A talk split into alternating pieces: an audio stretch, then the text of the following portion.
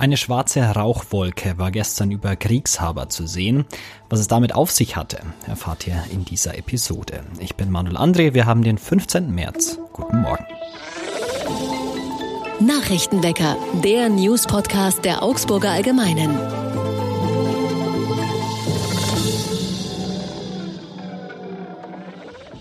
Und zu Beginn wie immer erst einmal alle wichtigen Nachrichten aus Augsburg.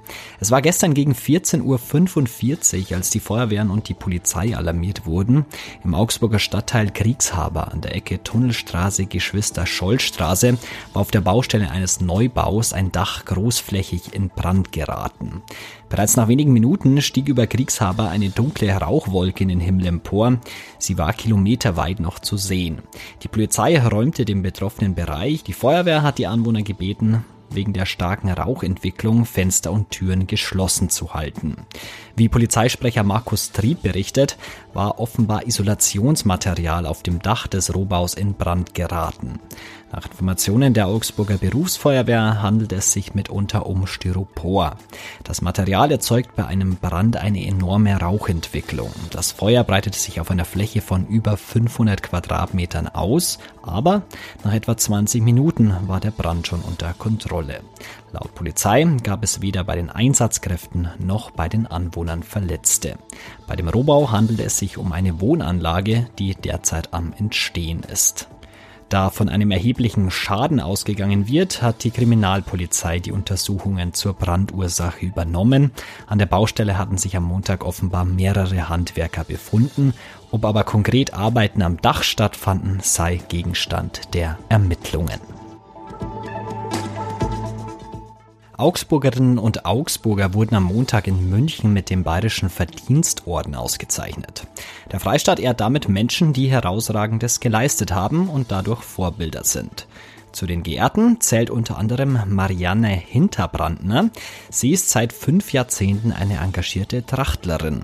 Ab 2010 war sie für zehn Jahre Vorsitzende des Altbayerisch-Schwäbischen Gauverbands im Bayerischen Trachtenverband als erste weibliche Gauvorständin überhaupt in Bayern.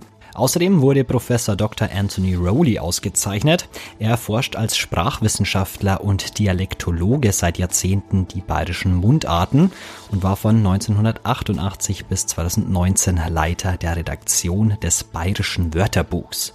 Eine weitere Auszeichnung geht im übertragenen Sinne an die Uni Augsburg. Unipräsidentin Sabine Döring-Manteuffel wurde mit dem Verdienstorden ausgezeichnet. Die Ethnologin leitet die Uni seit zehn Jahren.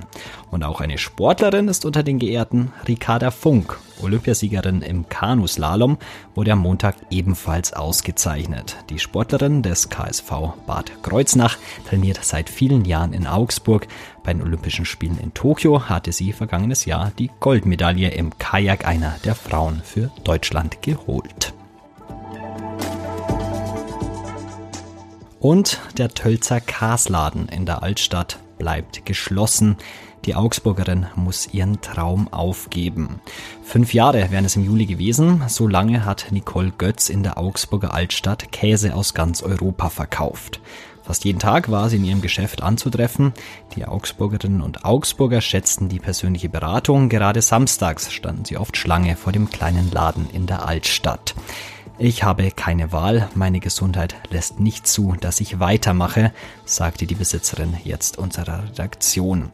Im Dezember stand Götz zum letzten Mal selbst in ihrem Laden, allerdings nur wenige Tage, dann meldete sich wieder ihr Körper und zwang sie zur Ruhe.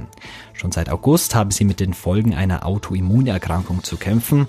Gerade ist sie in einer Klinik in Norddeutschland. Wann sie nach Augsburg zurückkehren kann, das weiß sie noch nicht. Ihr Mann regle gerade alles rund um den Laden, für den es schon erste Interessentinnen und Interessenten gebe. Am liebsten wäre mir natürlich ein möglichst nahtloser Übergang, auch unseren vielen Stammkunden zuliebe, sagt Götz. Die Stammkunden schätzen den kleinen Laden in der Altstadt für seine große Auswahl. Und jetzt werfen wir noch einen Blick aufs Wetter. Heute kann sich die Sonne leider nicht durchsetzen. Am Vormittag ist es bewölkt bei Temperaturen zwischen 4 und 8 Grad. Ab Mittag wird dann noch leichter Regen dazukommen. Es bleibt so bei um die 8 Grad. Im Laufe des Mittwochs verziehen sich die Wolken dann wieder und die Sonne zeigt sich am Himmel. Die Temperaturen steigen auf bis zu 13 Grad. Der Krieg in der Ukraine beschäftigt uns auch hier in Augsburg. Immer wieder hört man ja von Familien, die Geflüchtete zu Hause bei sich aufnehmen. Und das ist auch in Augsburg so. Mein Kollege Friedhof Atterdahl hat mit Geflüchteten und Familien gesprochen, die Geflüchtete aufgenommen haben. Und darüber sprechen wir jetzt gemeinsam. Hallo Friedhof. Hallo. Wie viele Menschen in Augsburg und Umgebung haben denn Geflüchtete aufgenommen oder wollen es vielleicht sogar noch tun? Also genaue Zahlen gibt es nicht, weil es natürlich viele äh, Privatinitiativen sind, die äh, ohne groß drumherum zu reden das einfach tun. Von der Stadt hat es zuletzt geheißen, sie hatten weit über 100 Angebote zumindest. Und ich denke mal, das ist auch so momentan die Zahl der Menschen, die äh, ja jemanden aufgenommen haben. Wen hast du für deine Recherche denn schlussendlich getroffen? Ich habe mehrere Familien für meine Recherche getroffen. Äh, zum einen ähm, war das, ähm, waren das mehrere Familie, äh, Familien vom Lions Club, die nämlich gemeinsam tatsächlich nach Rumänien bis an die Grenze nach Siret gefahren sind und dort äh, mit Privatautos Leute eingesammelt haben. Die kamen dann, es waren ursprünglich 19 Geflüchtete, vor allem Frauen mit kleinen Kindern. Äh, von diesen 19 haben sie einige dann in Deutschland in den Zug gesetzt, Richtung Hamburg, Richtung Berlin, wo die Verwandte hatten. Zehn wollten mit hierher, die haben keine Verwandte und sind dann hier auch in den Familien untergekommen. Wie hat es denn mit der Aufnahme dann funktioniert? Ich meine, wahrscheinlich gibt es da Sprachbarrieren.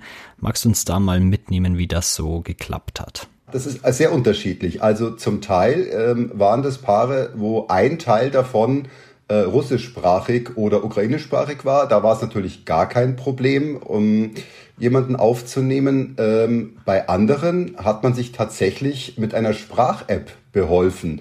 Und ich habe es mir zeigen lassen, das funktioniert bemerkenswert gut. Das ist einfach der Google-Übersetzer, der kann nämlich Ukrainisch und der kann tatsächlich, ich spreche rein, guten Tag, mein Name ist, und das kommt dann auch auf Ukrainisch wieder raus. Und die äh, haben mir erzählt, die sitzen abends beieinander und führen so Gespräche. Gab es da eine Geschichte, die besonders bewegend für dich war? Ja gut, eigentlich sind alle Geschichten bewegend, denn äh, fast alle diese jungen Frauen mit ihren Kindern haben ihre Ehemänner zurücklassen müssen. Äh, eine hat gesagt, ihr Körper ist hier, ihre Seele ist in der Ukraine. Äh, das sagt, glaube ich, sehr viel aus aber auch so Kleinigkeiten. Ähm, es ist ein Großvater, äh, der mit seiner äh, Tochter und dem Enkel geflohen ist. Äh, die Männer dürfen ja nicht raus, aber der war alt genug, dass er raus durfte. Äh, der hat eine riesen Landwirtschaft zurückgelassen und hat mir also Fotos gezeigt von seinen äh, wunderbaren Apfelbäumen, von seinen Obststräuchern und so weiter. Und man hat gemerkt, der hat also wirklich äh, vieles dort zurücklassen müssen. Jetzt ist es ja vielleicht nur eine kurzfristige Aufnahme. Wie geht's denn da jetzt weiter? Kannst du mir das erklären? Also tatsächlich, äh, die, mit denen ich gesprochen habe, also eine Familie war dabei, die haben allerdings eine Verwandte aufgenommen. Äh, die haben die gesagt, äh, wir haben zwar nur eine Wohnzimmercouch, aber sie darf dort so lange schlafen, wie es nötig ist. Bei den anderen äh, haben sie ähm, tatsächlich über Kontakte es zum Teil geschafft, oder ich glaube mittlerweile fast alle geschafft, die irgendwo in Privatwohnungen oder sonstigen in, in, ähm, auch unterzubringen. Also momentan ähm, sind die alle versorgt. Allerdings muss man dazu sagen, ähm, nächsten Donnerstag äh, geht wieder ein großer ähm, äh, Zug wieder Richtung Rumänien und ich meine, äh, die haben diesmal sogar einen Bus mit Anhänger dabei. Da werden sehr, sehr viele Menschen kommen, die wieder in Augsburg ganz dringend jemanden brauchen, der sie aufnimmt. Vielleicht noch als letzte Frage, warst du denn überrascht von der Hilfsbereitschaft der Augsburgerinnen und Augsburger? Ich meine, in Augsburg erlebt man ja immer, wenn irgendwelche ähm, Unglücke oder sonstiges sind, dass die Menschen äh, zusammenrücken und äh, ähm, dann wirklich füreinander da sind. Das ist von Weihnachtsbäume bis sonstigen. Diese Hilfsbereitschaft jetzt ist wirklich dann nochmal was ganz Besonderes, weil wirklich jeder, ob er jemanden kennt oder nicht kennt oder will, einfach momentan, man hat das Gefühl, die Menschen haben ein offenes Herz und äh, versuchen, wie auch immer zu helfen. Und das finde ich wirklich großartig. Schöne Geschichten, die gibt's natürlich auch nachzulesen bei uns auf der Seite. Den Link dazu findet ihr in den Show Notes. Danke dir für das Gespräch. Ich danke dir. Und jetzt werfen wir noch einen Blick auf das, was heute noch wichtig wird. Und da blicken wir als erstes in die Ukraine. Der russische Angriffskrieg in der Ukraine tobt weiter und den Menschen dort droht wohl noch größeres Leid. Der Kreml-Sprecher Dmitri Peschkov erklärte gestern, Russland schließe nicht aus, die vollständige Kontrolle über groß besiedelte Gebiete in der Ukraine zu übernehmen. Offenbar müssen sich die Bewohnerinnen und Bewohner ukrainischer Großstädte also auf massive Angriffe der russischen Armee einstellen. Die einzige kleine Hoffnung ist, dass es angeblich erste Fortschritte am Verhandlungstisch gibt. Heute sollen die Verhandlungen fortgesetzt werden. Und der Ukraine-Krieg beschäftigt auch die Bundeswehr. Sie soll mit US-Tarnkappenjets F-35 ausgestattet werden. Die Maschinen sollen als Nachfolgemodell der Tornado-Flotte beschafft werden, die vor mehr als 40 Jahren eingeführt wurde. Die Tarnkappenjets seien in der Lage, im Rahmen der nuklearen Teilhabe Atombomben abzuwerfen. Und heute zum Abschluss habe ich noch einen hungrigen Einbrecher für euch. Am Sonntag stieg ein 25-jähriger Mann in eine Augsburger Schule ein. Eine Mitarbeiterin der Schule, die zufällig vorbeikam, bemerkte einen Lichtschein und entdeckte den 25-jährigen in der Schulküche, wo er sich gerade Essen zubereitete. Die hinzugerufenen Polizeibeamten stellten fest, dass der Mann über ein Kellerfenster eingestiegen war. Ihn erwartet nun eine Anzeige. Naja, hoffentlich durfte er vielleicht noch aufessen. Das war's für heute mit dem Nachrichtenwecker. Ich sag danke fürs Zuhören und danke an Friedhof Atterdal für das Gespräch. Ich bin Manuel André und ich sag Servus. Nachrichtenwecker ist ein Podcast der Augsburger Allgemeinen. Alles, was in Augsburg wichtig ist, findet ihr auch in den Show Notes und auf augsburger-allgemeine.de.